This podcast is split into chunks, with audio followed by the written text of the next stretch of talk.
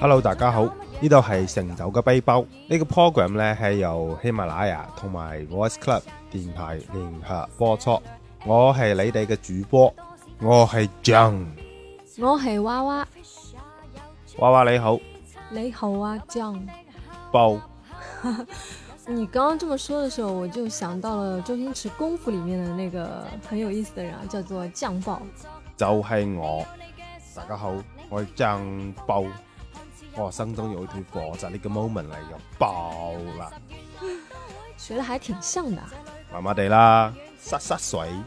好啦，那我们今天的主题呢还是香港，因为上期其实讲了一些关于香港的一些自己的感受。但是呢，还是希望和大家分享两个在香港非常经典的去处。是的，一个就是在 TVB 当中，每当男女主角不开心啦，或者说想要去约会的时候啊，就会提到的一个地方，那就是太平山顶。大家一定都有印象啊，就是每当女主角不开心啊，男生就会说啊，要不带你去山顶看夜景啊，带你去山顶的餐厅吃个饭啊，这样子。所以在我的印象当中，那太平山顶一定是个非常非常浪漫的地方，嗯，所以一定要去看一看。那其实去太平山顶还是挺方便的，地铁坐到中环站下来，然后直接那边会有一个山下的缆车，大家到那边的票务中心买一下缆车的票就可以了。票价呢，我们去的时候双程是八十八元港币。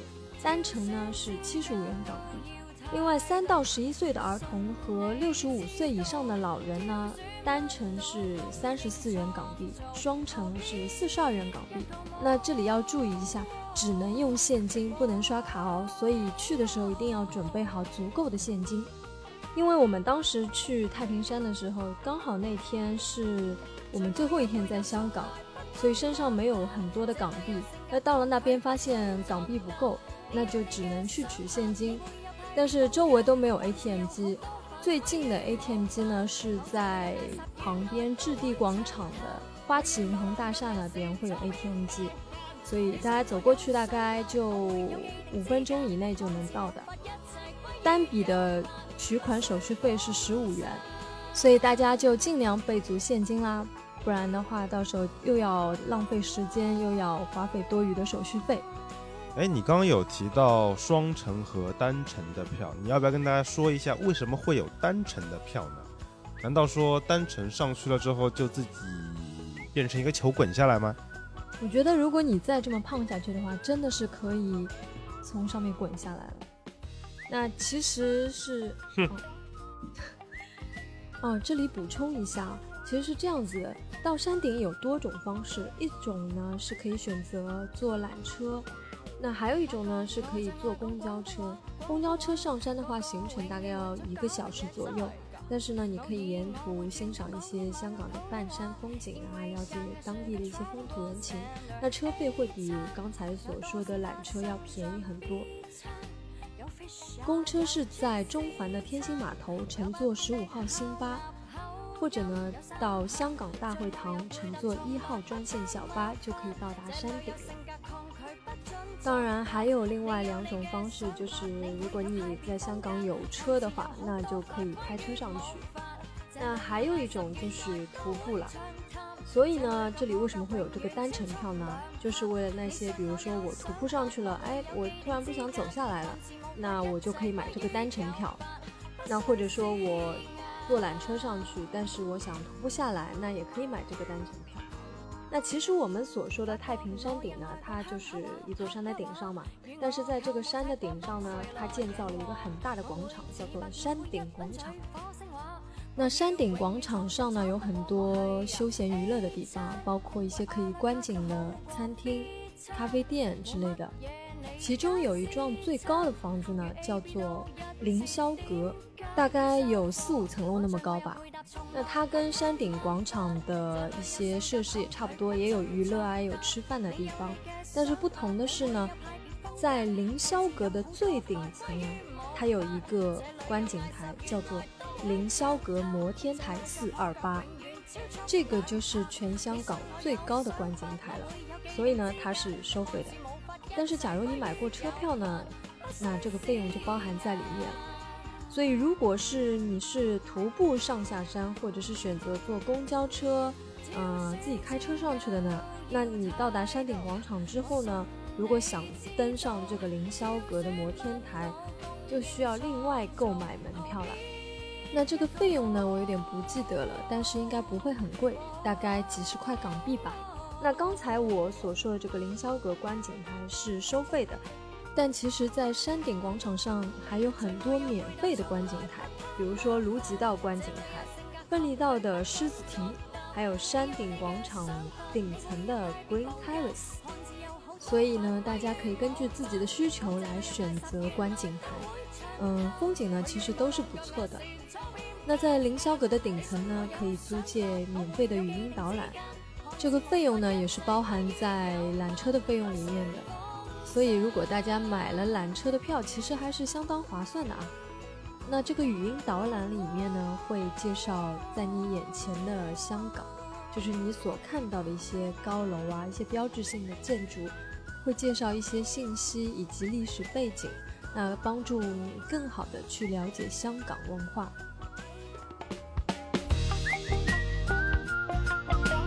是的，那我个人认为呢，坐山顶缆车上山呢，还是性价比相当高的一种方式啊。毕竟你看，只要八十八元港币，双程还包含了四二八观景台的这样一个费用，而且呢，它。虽然说被称作为是缆车，其实它是一个小火车，它是有轨道的，啊，相当的安全，也相当的舒服。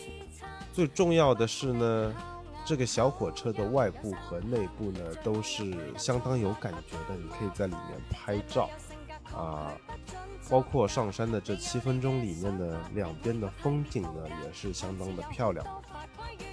最后呢，在这里给大家一个小小的提示，就是在那个观景台上呢，会有几个望远镜，那你只要投入五元港币呢，就可以使用这个望远镜了。但是，我劝大家不要用，即使你和我一样有再浓重的好奇心，也不要去用。这五元钱呢，将已经替你花了。你就不用再去花了，因为通过这个望远镜，你什么也看不到，还不如就远远的感受一下这整片风景就好了。好啦，那我们去完了太平山顶之后呢，就要来到海港城了。嗯，海港城的前身呢，其实是九龙仓，不知道大家有没有听说过？嗯，它的历史也很悠久了。现在呢，它已经是香港最大的一站式购物中心了。什么叫一站式购物中心呢？就是这里应有尽有。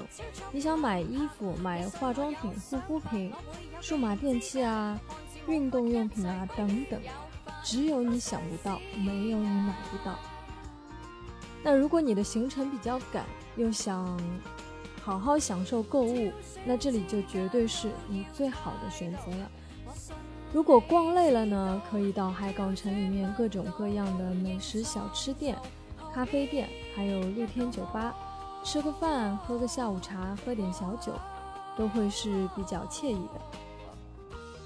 由于海港城就在维多利亚港旁边，所以每逢节日或者一些特定的日子里，海港城靠近天星码头的这里的门前呢，就会有一些大型的主题展览。会布置得非常好看，之前有过哆啦 A 梦和 Snoopy 等大家所熟悉的展览，所以这里几乎常年都是游客最多的地方。如果说海港城有什么缺点呢？就是它真的实在太大了，像我这种方向感不是很强的人呢，每次都会迷路。所以在这里要提醒大家。购物前呢，一定要去一楼拿到楼层指南，这样可以帮助大家更有效率的购物，不至于走很多的冤枉路。另一点呢，就是如果你想在海港城里买一瓶普通的水呢，这真的还是挺难的一件事情，除非你在一些餐厅里呀，或者说啊酒吧里可以买到。不过呢，我们也因此发现了一个小秘密，就是从海港城二楼的某个安全门出去呢，就会找到自动饮料贩卖机了。是的，其实有好几扇门啊，我记得，我记得可能应该有四五扇门吧。那这个门呢，它是关着的，但是呢，我偶然看见了有人推着门就出去了。那当时呢，只是好奇，所以呢，我们就跟出去看了一下。没想到一出去呢，首先看到的就是饮料机了。那我们解了渴之后呢，就发现了惊天大秘密。